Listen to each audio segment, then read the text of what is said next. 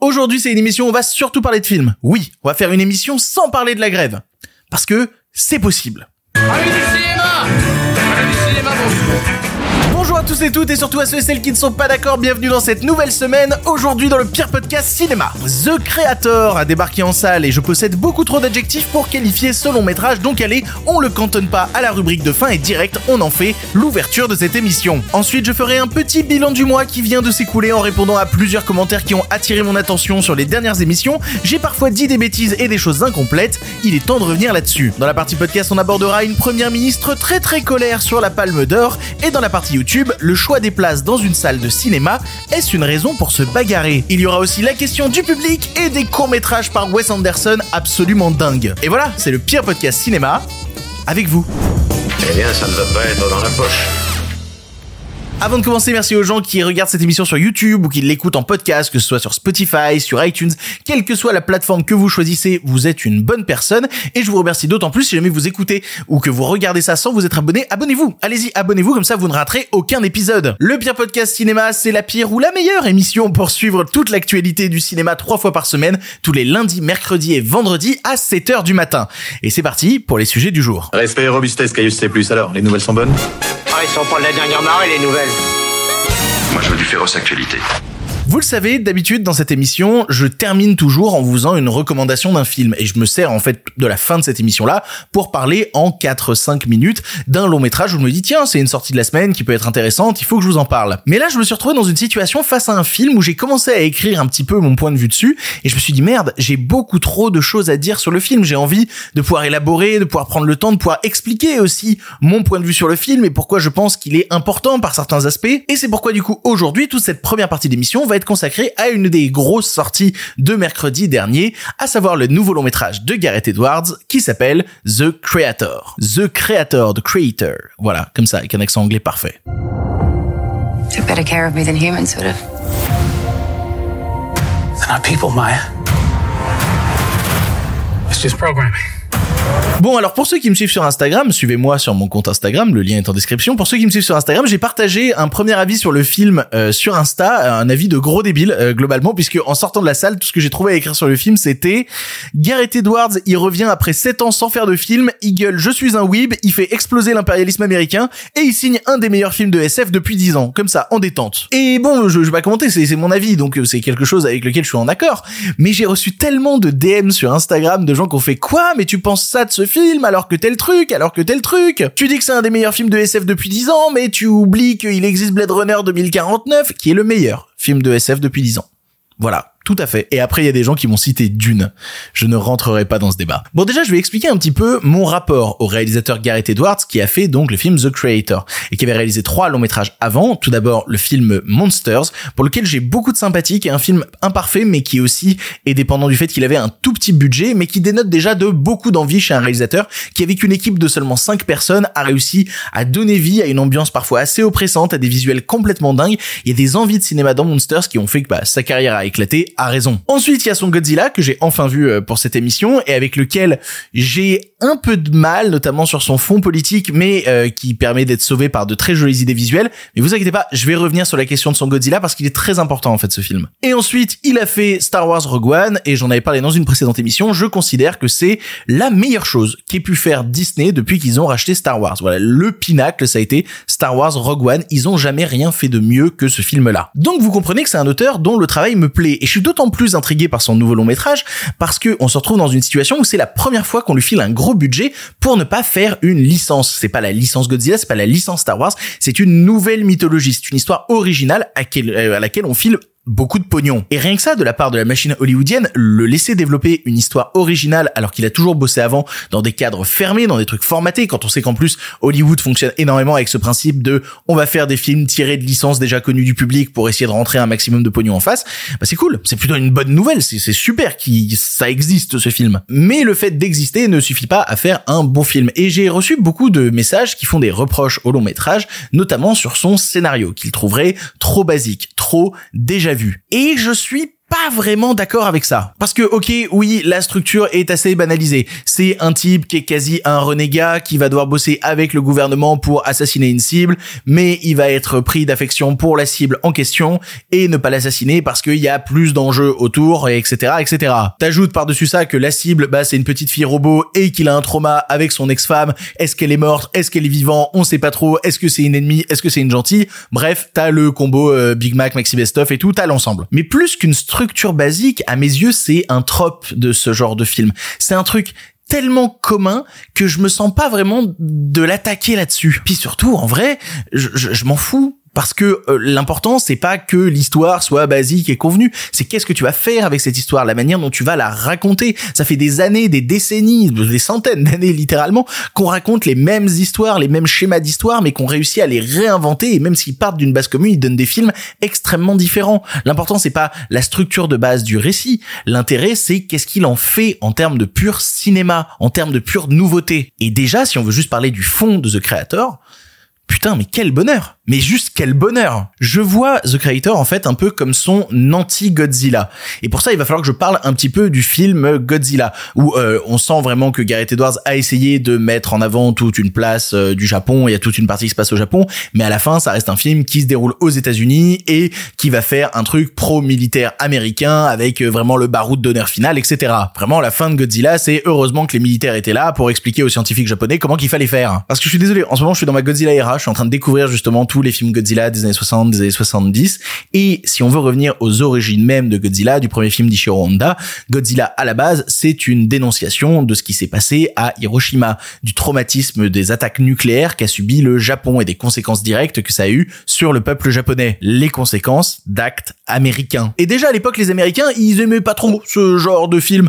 C'est-à-dire que quand euh, le premier Godzilla est sorti, ils ont pas sorti le Godzilla original japonais aux États-Unis. Non, ils ont tourné un simili remake du Godzilla japonais pour y inclure un personnage américain en tant que personnage principal. Parce que tu prends le premier Godzilla, bah c'est plein de réunions politiques, des villageois traumatisés parce que le monstre les a attaqués, qui ont peur pour leur vie. On recentre justement sur toute une partie humaine, sur le peuple japonais. Et les Américains, ce qu'ils ont fait, c'est qu'ils ont pris le premier Godzilla, qu'ils ont gardé que les scènes d'action, qu'ils ont coupé les scènes de dialogue et qu'ils les ont remplacées par des scènes où un Américain se balade dans les ruines après que Godzilla soit passé en mode oh là là quand même euh, qu'est-ce que je peux faire pour aider ces pauvres japonais? Il le fait avec cet accent là. Il y a aucun mensonge là-dessus. Je simplifie à mort, mais voilà, vous avez l'idée, et ça, ils l'ont pas fait que sur le premier film, ils l'ont fait sur d'autres, sur Godzilla Raids Again et tout, sur King Kong vs Godzilla, ils l'ont fait régulièrement, ce truc-là. Donc voilà, j'ai toujours du mal quand je vois des Godzilla américains, et notamment le Godzilla de Gareth Edwards, qui veut un petit peu absoudre le peuple américain dans ses thématiques d'un quelconque impact sur la possible création de Godzilla. Littéralement, le début du Godzilla de Gareth Edwards, ça te raconte le fait que,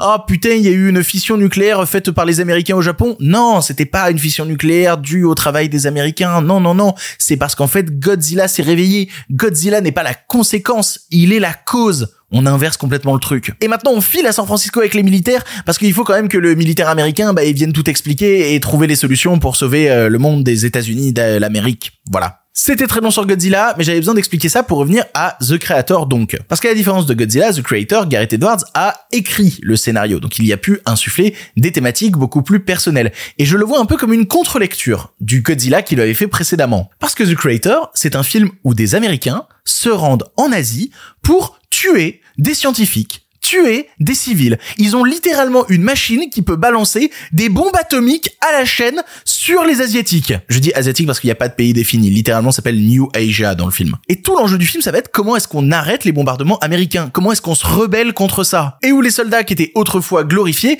sont montrés comme des idiots finis et où le renégat, justement, va devoir essayer de sauver l'espoir d'une humanité qui est oppressée. Pour moi, ça ressemble vraiment à un film de vengeance de la part de Gareth Edwards, qui veut remettre l'Asie au centre du tableau. Et ça se voit ne serait-ce qu'avec les titrages où il te met des titrages japonais absolument partout. Il veut leur redonner ce dont ils ont été dépossédés, en faire des véritables résistants face à un impérialisme américain qui se croit tout permis. Et je peux même aller un peu plus loin sur The Creator parce que, dans un certain sens, on peut le voir aussi comme une petite relecture de la guerre en Irak. Je veux dire, c'est quand même des Américains qui accusent un État de détenir une arme et qui décident de l'attaquer de manière préventive. Et pour ça, il y a pas de limite, les Américains débarquent et massacrent à tour de bras. Ils sont jamais montrés comme des héros, ils sont montrés comme des tarés de la gâchette qui sont prêts à mettre fin à tout espoir d'une possible paix si elle n'est pas faite dans la violence. Et donc, en ayant cité tout ça, je peux pas trouver que The Creator a un scénario basique et convenu. J'ai pas l'impression. J'ai le sentiment d'un piratage, d'un acte de résistance, d'un type qui s'est inséré à l'intérieur d'un système américain sclérosé pour en faire des choses de l'intérieur différentes. Donc ouais, vous vous en doutez, quand on commence à me parler d'un type qui va essayer de détourner les codes pour raconter une autre histoire, pour essayer d'amener d'autres thématiques à l'intérieur,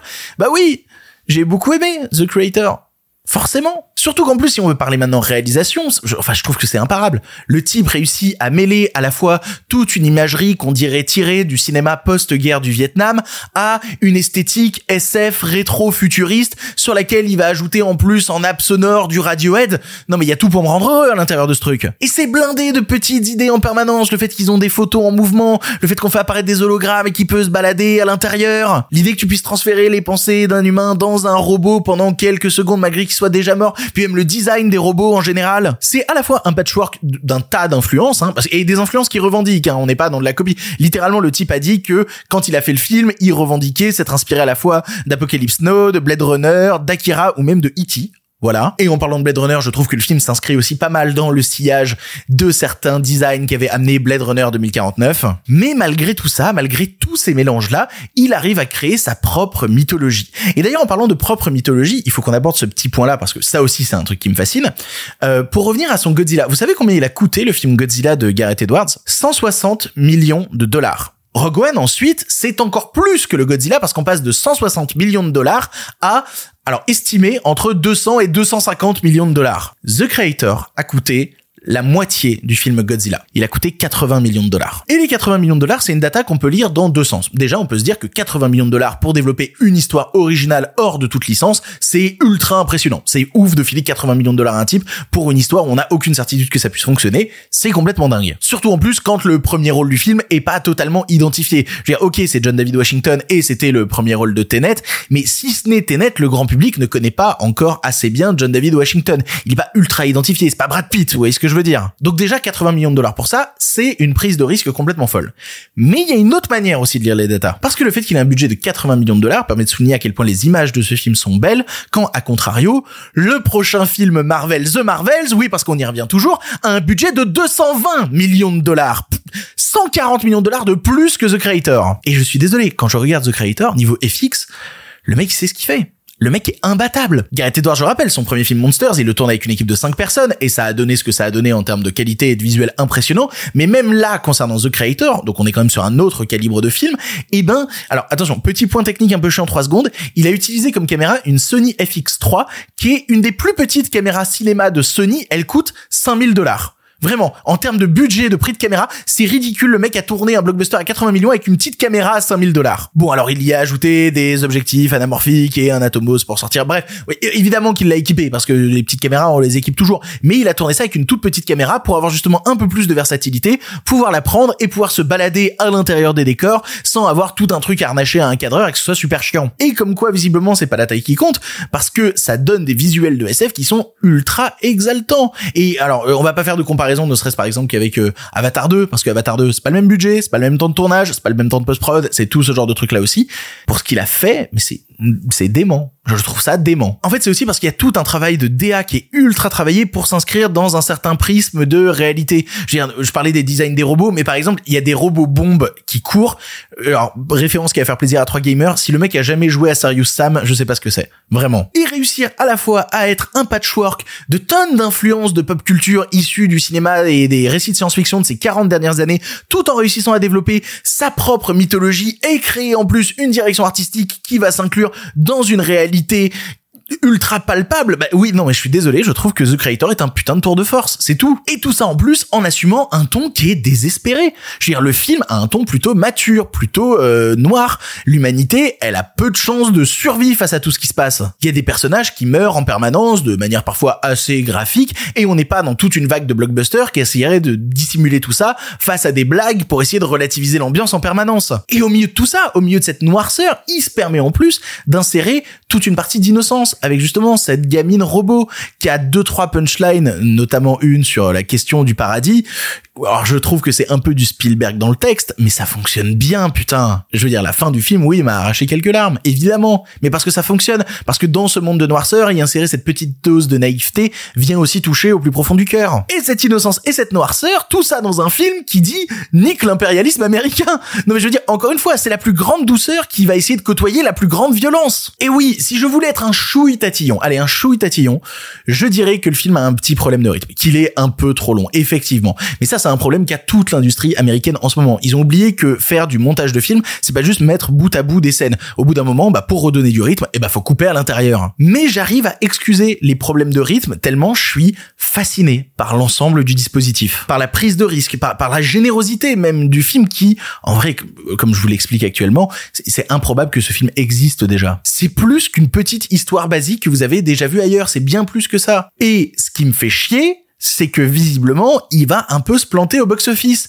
Parce qu'on a les premiers résultats américains, on sera un vrai bilan du box-office dans la prochaine émission, mais d'après les premiers résultats, il est en troisième position des sorties de la semaine, derrière Saw 10, et derrière, bah, eux aussi, ils sont imbattables, derrière la patte patrouille, quoi. Voilà, la patte patrouille a battu ce Creator, évidemment. Donc oui, pour terminer là-dessus, je me dois de vous encourager à aller voir The Creator en salle, parce que c'est une proposition rare dans le cinéma de gros budget américain. C'est rare de voir ce genre de film exister, et ça met un peu d'espoir dans un monde de brutes, un peu d'espoir dans un monde en ruine. Voilà. Putain, ça a pris 7 ans pour qu'il revienne le bonhomme. Il a pas fait les choses à moitié. Bravo Gareth Edwards. J'en veux encore. Un nouveau film. Maintenant, s'il te plaît.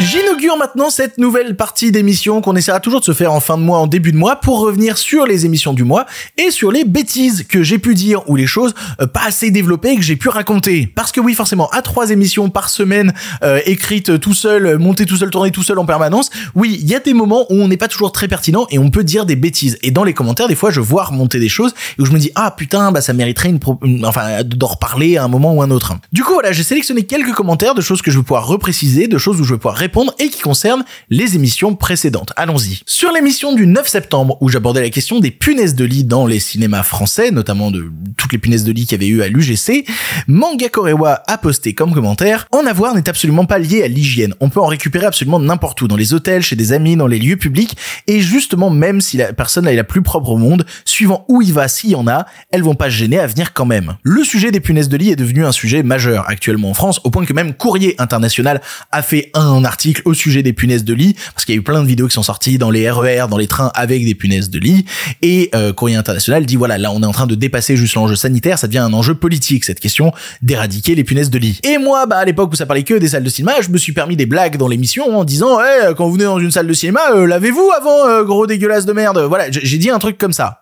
Et j'avais complètement tort. Les punaises de lit n'ont rien à voir avec une question d'hygiène. Et ça, ça a été confirmé par l'ANSES, l'Agence nationale de sécurité sanitaire et d'alimentaire nationale. Je les cite littéralement sur cette question. Le nombre croissant de punaises de lit est lié à leur résistance aux insecticides et au tourisme de masse. Bah oui, le problème qui est soulevé, c'est que majoritairement la population est de plus en plus grande et donc forcément vient avec des problèmes sanitaires liés au fait qu'il y a de plus en plus de gens au même endroit et notamment à Paris. En résumé, n'en déplaise à un présentateur de CNews qui aimerait tout mettre sur le dos des migrants, eh ben non, c'est pas une question d'hygiène. Tu peux te laver autant de fois que tu veux. Si les punaises de lit elles ont décidé qu'elles viendraient sur toi, eh ben mon gars, tu vas brûler tes draps. Voilà. Dans l'émission du 13 septembre où j'abordais la question des pires échecs du cinéma français en 2023, Jean-Philippe me demande en commentaire, question de Béotien, est-ce que la saison et la météo lors d'une sortie n'auraient pas d'impact sur les entrées? Parce que oui, dans cette émission, pour essayer d'expliquer les pires échecs du cinéma, j'essayais d'aborder bah, le fait que oui, en face, il y avait eu trop de sorties, c'était un mauvais jour, c'était pas le bon moment, blablabla. J'essayais d'expliquer les causes d'un échec en salle. Le truc, c'est que tu peux jamais citer toutes les causes, parce que évidemment que un manque d'entrée pour un film, c'est multifactoriel. La saison et la météo peuvent avoir une influence. Mais là, c'est difficile de dire si c'est en bien ou en mal.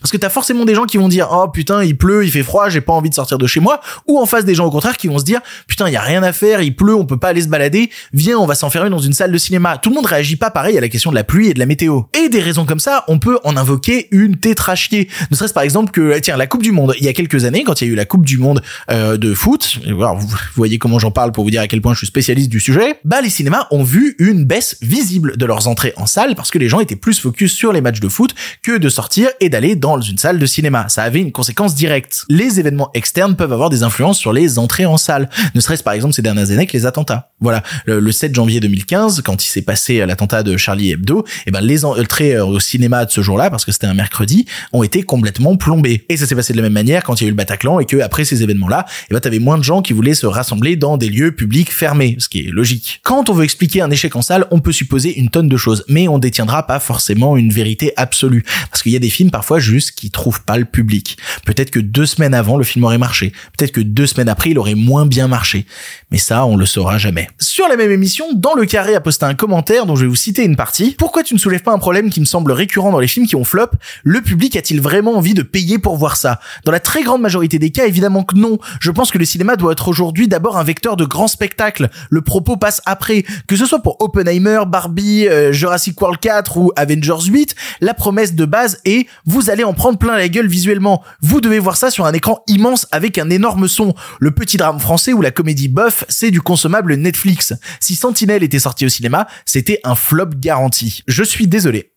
Mais ce commentaire est factuellement faux, surtout quand on aborde la question du cinéma français. On entend souvent cet argument de gens qui ne vont pas voir des films français en salle parce qu'ils disent je suis désolé mais moi ce que je veux voir c'est du grand spectacle et euh, ton film français ne m'en propose pas du coup je vais pas aller voir de films français en salle mais dans ce cas-là faut m'expliquer pourquoi le top 10 français n'est pas constitué que de films français avec des grosses propositions? Pourquoi c'est composé que de comédie et de drame C'est-à-dire que moi je me méfie tout le temps en fait d'un argument qui commencerait par le public ci ou le public ça, le public veut ci, le public veut ça, parce qu'en fait le public ça existe pas. Le public, il est multigénérationnel. Le public, c'est des jeunes, c'est des vieux, c'est des chômeurs, c'est des travailleurs, c'est des smicards, c'est des bourgeois, c'est un ensemble de gens et ce, n'est pas définissable. Le public, ça veut rien dire. Le public, c'est une masse informée. Vouloir dire le public veut du grand spectacle à tout prix, bah je suis désolé, il suffit de regarder le, top 5 des films français qui ont le mieux marché en 2022 pour voir que quand ils vont voir du cinéma français, bah ils vont pas voir du grand spectacle. Je rappelle le top 5 des films français en 2022. Le premier c'est Simone, un biopic sur Simone Veil qui est le film français de l'année le plus vu, alors que c'est horrible, euh, qui a fait 2 millions 4 d'entrées. En deuxième position, c'est Qu'est-ce qu'on a tous fait au bon Dieu 2 millions 4 d'entrées. En troisième position, c'est Novembre de Cédric Gimnez avec 2 millions 3 d'entrées. En quatrième position, c'est Maison de retraite avec Kev Adams et Gérard Depardieu pour 2 millions d'entrées. Et en cinquième position, c'est Super Héros malgré lui avec 1,8 million d'entrées. Je recite le commentaire, hein, mais euh, la comédie bof, c'est du consommable Netflix.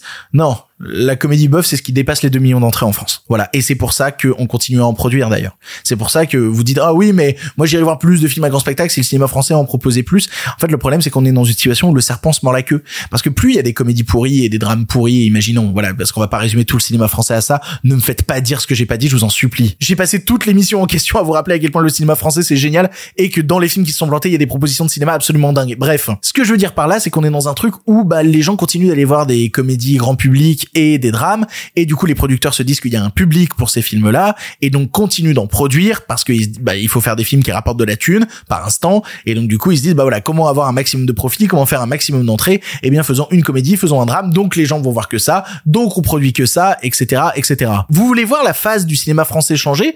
Eh ben quand il y a d'autres propositions dans le cinéma français qui débarquent de la science-fiction du thriller du cinéma d'horreur allez les voir. Faites-leur péter le million d'entrées. Et là, vous allez vous retrouver dans une situation où des producteurs vont voir que ces films-là font beaucoup d'entrées et se dire, OK, bah, il faut qu'on en fasse d'autres, en fait. Mais tant que vous ne participez pas à soutenir le cinéma français qui prend des risques, venez pas vous plaindre qu'on n'en prenne pas plus. Parce que visiblement, les gens y vont pas. Bon, il y avait plein d'autres trucs dans les commentaires, mais j'avais envie de revenir sur un commentaire de la précédente émission où on abordait la question de Martin Scorsese et de sa critique du cinéma Marvel. Et là, il y a Geoff qui a laissé en commentaire Je trouve que la comparaison Marvel versus Scorsese est complètement aberrante, que ce soit des Marvel Zoos qui traitent Scorsese de vieux croulant ou des anti-Marvel comparant le travail sur la psyché des personnages entre Ant-Man et un film de Greg Araki.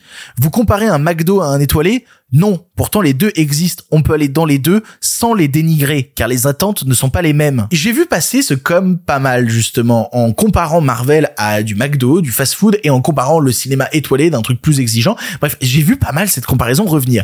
Et je la trouve à la fois dégradante et hors sujet. Parce que déjà dans cette comparaison, Marvel est comparé à du McDo, donc ça veut dire de la bouffe vite fait, mal fait, par des ouvriers sous-payés dans des grosses boîtes informes qui te donnent l'impression de te rassasier, sauf que deux heures après t'as encore faim, et qu'en plus si t'as un peu de chance tu vas choper la diarrhée. Waouh, c'est une belle image de Marvel ce que vous me dites. Et surtout, et c'est pour ça que je la trouve hors sujet, aucun fast-food n'a jamais menacé aucun resto étoilé. D'autant plus en France, en plus, d'autant plus en France. Parce qu'on va parler restaurant deux secondes, mais un restaurant étoilé avec les prix sur la carte annonce le fait qu'il ne s'adresse pas au même public qu'un fast-food. C'est pas les mêmes personnes qui y vont, parce qu'on n'a pas juste tous les mêmes moyens. Et à contrario, quand tu vas au McDo, bah tu te dis pas que tous les restaurants du monde c'est des McDo. Même au contraire, euh, par instant, tu peux rentrer quand même dans un schéma de pensée de te dire, putain là je vais me faire plaisir, je vais faire un resto. Tu vois, c'est pour te dire, je vais pas faire un McDo. L'un ne menace pas l'autre parce qu'ils auront toujours de la clientèle. Et en fait, l'inquiétude de Scorsese pour revenir au cinéma, c'est que au contraire, dans la situation actuelle, le film Marvel est diffusé dans la salle d'à côté du film d'auteur qui ne remplit pas. Sa peur à lui, c'est que des gens pensent que le cinéma ne consiste plus qu'en ces œuvres-là, alors que personne ne pense que les restaurants ne consistent qu'à McDo. Jamais de la vie. Le restaurant étoilé se fout du McDo parce qu'il fonctionne dans un monde économique différent. Le film de super-héros est rempli de gens qui, dans la salle, s'en foutent majoritairement du film qui est diffusé dans la salle d'à côté. Et c'est ça qui inquiète Scorsese. Du coup, la comparaison, je suis pas sûr. Bref, voilà, c'était le petit retour sur les commentaires du mois. C'était peut-être un peu long, je sais pas trop, j'arrive pas du tout à jauger combien de temps va durer cette émission, mais c'est important aussi de revenir sur ce qu'on a dit et de redonner des précisions par instant pour essayer d'étayer le propos et de pas juste se cantonner à ce qui a pu être dit dans l'émission. D'ailleurs, quand vous laissez des commentaires, j'essaye par instant de les lire, d'y répondre et de me dire ah tiens, ça je pourrais préciser. Bref, je fais un petit peu de suivi. Et nous on va avancer? Allez, on avance. Hey, si tu écoutes ça, c'est que tu es dans la partie podcast de l'émission. En effet, dans la partie YouTube, on est en train de parler de bagarres dans les salles de cinéma pour cause de places de ciné attribuées. C'est un bordel, c'est un fait divers stupide. Mais nous, de notre côté, eh ben, on va parler d'un truc qui a fait les gros titres récemment, à savoir Elisabeth Borne, notre première ministre, qui est chafouin.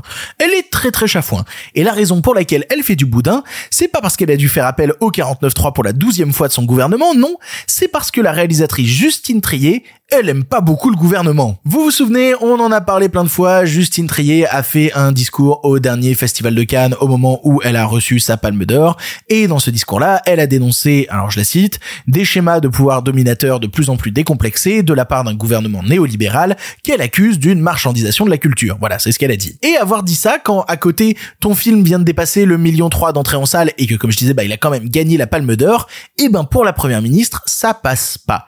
Elisabeth Borne a été interrogée récemment dans le journal Le Monde sur la question de est-ce que vous avez vu Anatomie d'une chute? Et elle a répondu que non elle ne l'avait pas vu, qu'elle fait un blocage et qu'elle est toujours vexée par les propos de la réalisatrice. Non mais putain, elle, est vexée, non mais c'est terrible, l'a pris perso, elle est vexée la dame. Bon, j'arrête avec le ton moqueur, euh, plus sérieusement, ça entraîne une question à laquelle j'ai pas de réponse définitive, mais que j'avais envie de poser, qu'on se pose ensemble sur ce sujet. Déjà, bon, alors ça, ça a plus ou moins une réponse. Les politiques autres que les députés, nos représentants politiques, notre gouvernement, sont-ils obligés de voir les films français importants? Importants dans le sens, le film a gagné le plus gros prix du plus gros festival de cinéma français. Ben pour moi non. Non, en vérité, ils, euh, ils sont pas obligés. Je, m'en fous un peu que nos dirigeants voient les films. Rien ne les oblige. Et surtout, bah, j'ai pas envie qu'ils s'en servent en phase de récupération politique. Je veux dire, on se rappelle euh, de Macron à l'époque qui, quand il avait vu euh, Les Misérables, il s'exprimait dans la presse en disant que le film l'avait bouleversé. Bon, ça a pas particulièrement changé la situation des banlieues ni la question des violences policières. Au-delà de l'obligation, ça pose une question plus large qui est est-ce que nos dirigeants, et encore une fois, je parle pas de politique en général, hein, je parle de nos dirigeants censés représenter le peuple français dans toute sa diversité, hors de tout clivage de partis politiques, est-ce que nos dirigeants doivent prendre position de manière très personnelle sur la question d'un film. Et bah ça, en vérité, ça m'inquiète un peu. Ça m'inquiète d'autant plus qu'on est dans un monde où dans certains pays, bah voilà, en Iran, les cinéastes contre le régime politique sont enfermés, on les empêche de travailler, on les empêche de réaliser des films. Ou tiens, en Pologne en ce moment, bah il y a le film Grid Border d'Anishka Holland qui parle de la crise migratoire dans son pays. Bah la réalisatrice est littéralement traînée en justice par un des membres de son gouvernement, c'est pour vous dire. Bon, là c'est des cas extrêmes, on n'en est pas là. Chatounette Born, elle est vexée, elle l'exprime dans la presse. Ok, très bien. Ce qui m'inquiète en fait, c'est de voir une première ministre prendre une position personnelle contre une œuvre d'art, quelle qu'elle soit, et décider de donner une position qui ne soutient pas une certaine forme de soft power français. Parce que oui, quand la chef du gouvernement se déclare contre une artiste, vexée par les propos d'une artiste, même dans une position mesurée, bah ça fait toujours un peu bizarre. Et, je peux retourner le stigmate dans tous les sens. Hein. Je veux dire, un chef de gouvernement de droite qui dirait je suis vexé des déclarations des cinéastes gauchistes, donc je vais pas voir leur film, bah ça ferait quand même un sacré bordel, quoi. C'est pas une prise de position euh, publique banale. Et idem dans le sens inverse, hein. un chef de gouvernement de gauche qui dirait je suis vexé des déclarations faites par des cinéastes droitards, donc je donne aucune chance à leur capacité de faire du bon cinéma, bah pareil, c'est critiquable, je pense. Elisabeth Borne, la personne, a parfaitement le droit de ne pas vouloir voir Anatomie d'une chute. Elle est parfaitement moi personnellement, j'ai la flemme de voir Expandables 4, voyez. Par contre, Elisabeth Borne, la ministre, se doit-elle dans une interview en tant que ministre de se mettre dans une position négative face à un film français qui actuellement représente notre puissance artistique à l'étranger? Là, je m'interroge. Voilà, c'était le sujet du jour. Interrogeons-nous. Les nouvelles n'étaient pas très fraîches, en effet. Il est l'heure de la question du public. Vous le savez, dans chaque émission, je poste une story sur Instagram. Suivez-moi sur mon compte Instagram. Le lien est en description. Et je dis, hey, vous voulez participer à l'émission, poser une question, blablabla. Et vous pouvez poser une question. Et aujourd'hui, la question vient de Justin Leblanche 05 qui demande, Miramax est intéressé par le retour de Michael Myers. C'est pas trop tôt Alors ça dépend. D'après certaines rumeurs, il y a actuellement une grosse bataille à Hollywood pour obtenir les droits télévisés, des droits télévisés de la saga Halloween, et donc du tueur Michael Myers. Et il semblerait que au niveau des enchères, le mieux placé, ce soit le studio A24, dont j'arrête pas de vous parler, j'adore ce studio, voilà, qui aimerait donc faire une série télé Michael Myers, A24 plus euh, Halloween, ça m'excite un petit peu. Sachant que c'est pas la première fois que A24 sécurise les droits d'une des légendes du cinéma d'horreur, parce qu'ils l'ont déjà fait avec le personnage de Jason Voorhees avec la saga Vendredi 13, en achetant les droits télévisuels, et ils sont en train de développer une série télé qui s'appelle Crystal Lake et qui devrait sortir sur Peacock. Ce qu'on peut questionner par contre, c'est cette idée de vouloir battre le fer tant qu'il est chaud, sachant que bah vient de se terminer une saga de trois films reboot concernant la saga Halloween, réalisée par David Gordon Green, qui euh, s'occupe aussi, qui est spécialiste hein, de cette question-là des reboots. C'est lui qui sort là le nouveau film L'Exorciste avec le même principe que tous les autres, à savoir tu gardes que le premier film de la saga et on part comme c'était le vrai numéro 2. Une mode avec laquelle j'ai un peu de mal parce que bah par exemple ça veut dire que l'Exorciste 3 disparaît, il y a plein de gens qui aiment beaucoup l'Exorciste 3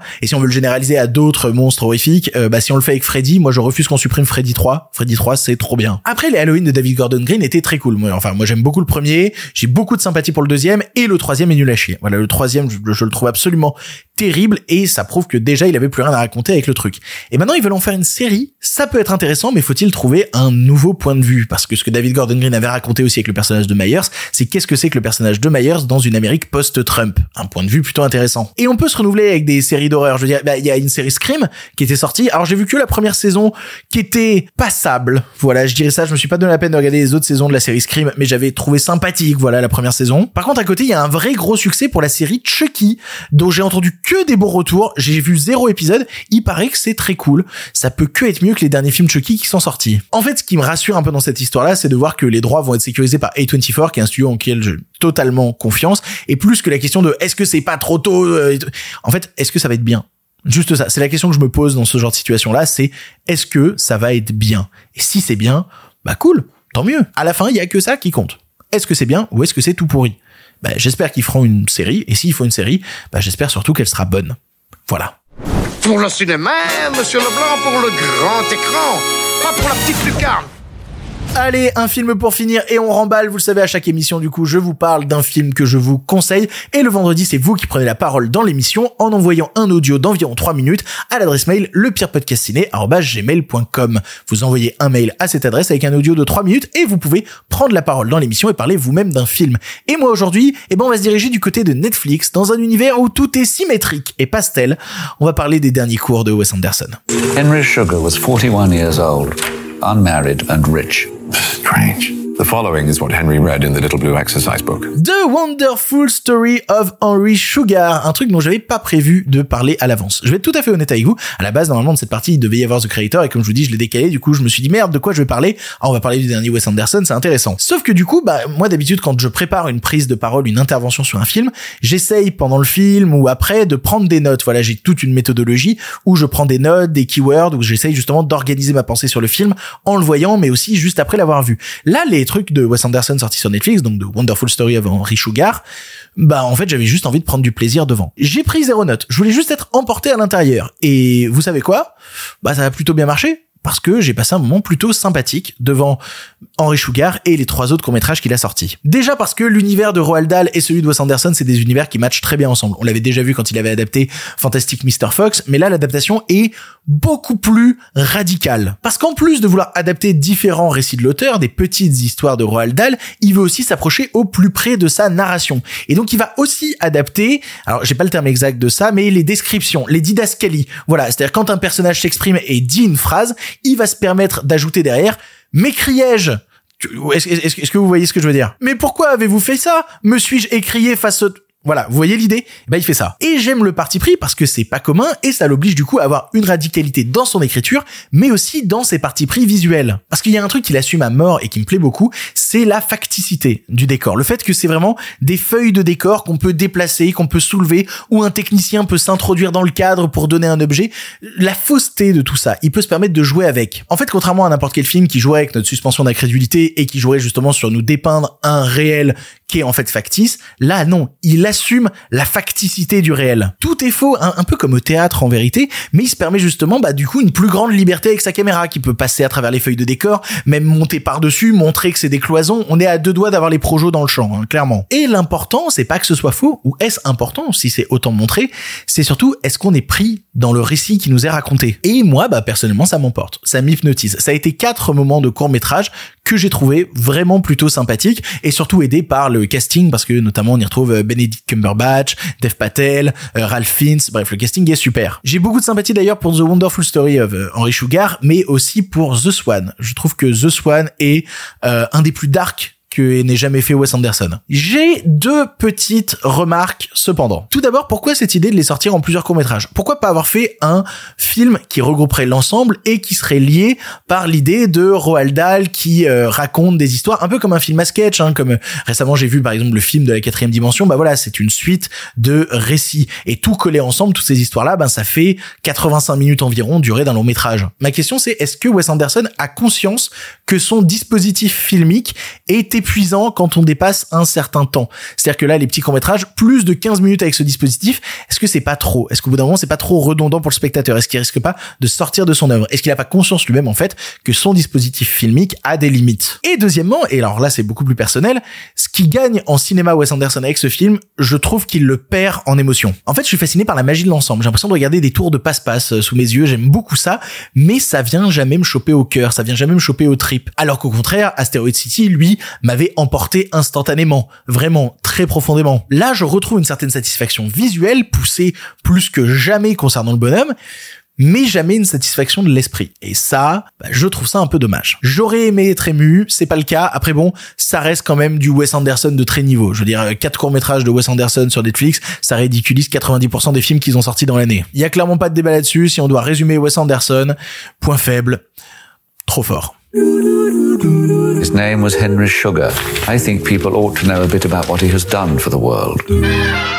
C'est ainsi que se termine cette émission du pire podcast cinéma. On redémarre la semaine sur les chapeaux de roue. Je suis déjà un peu à la ramasse pour être euh, honnête. En fait, j'ai galéré à préparer cette émission. J'avais peur de pas savoir de quoi parler. J'avais peur que euh, parler davantage de films et moins de sujets d'actualité, ça puisse moins intéresser. N'hésitez pas à me dire si aussi quand on parle juste de films et peut-être moins d'actu, ça vous intéresse. Je sais pas. euh, comme je vous dis, l'émission existe que depuis deux mois. Je vais tâtonner encore un moment. Quoi qu'il en soit, on se retrouvera dans la prochaine émission dans deux jours à 7h du matin, mercredi, pour continuer à parler de l'actu du cinéma. Et cette fois-ci, je pense qu'on sera obligé de parler de la grève. En attendant, pour l'instant, c'est terminé. Mais si vous en voulez encore, Non mais oui, bien sûr, mais c'est fini cette histoire là Par contre, euh, la prochaine fois, avec plaisir.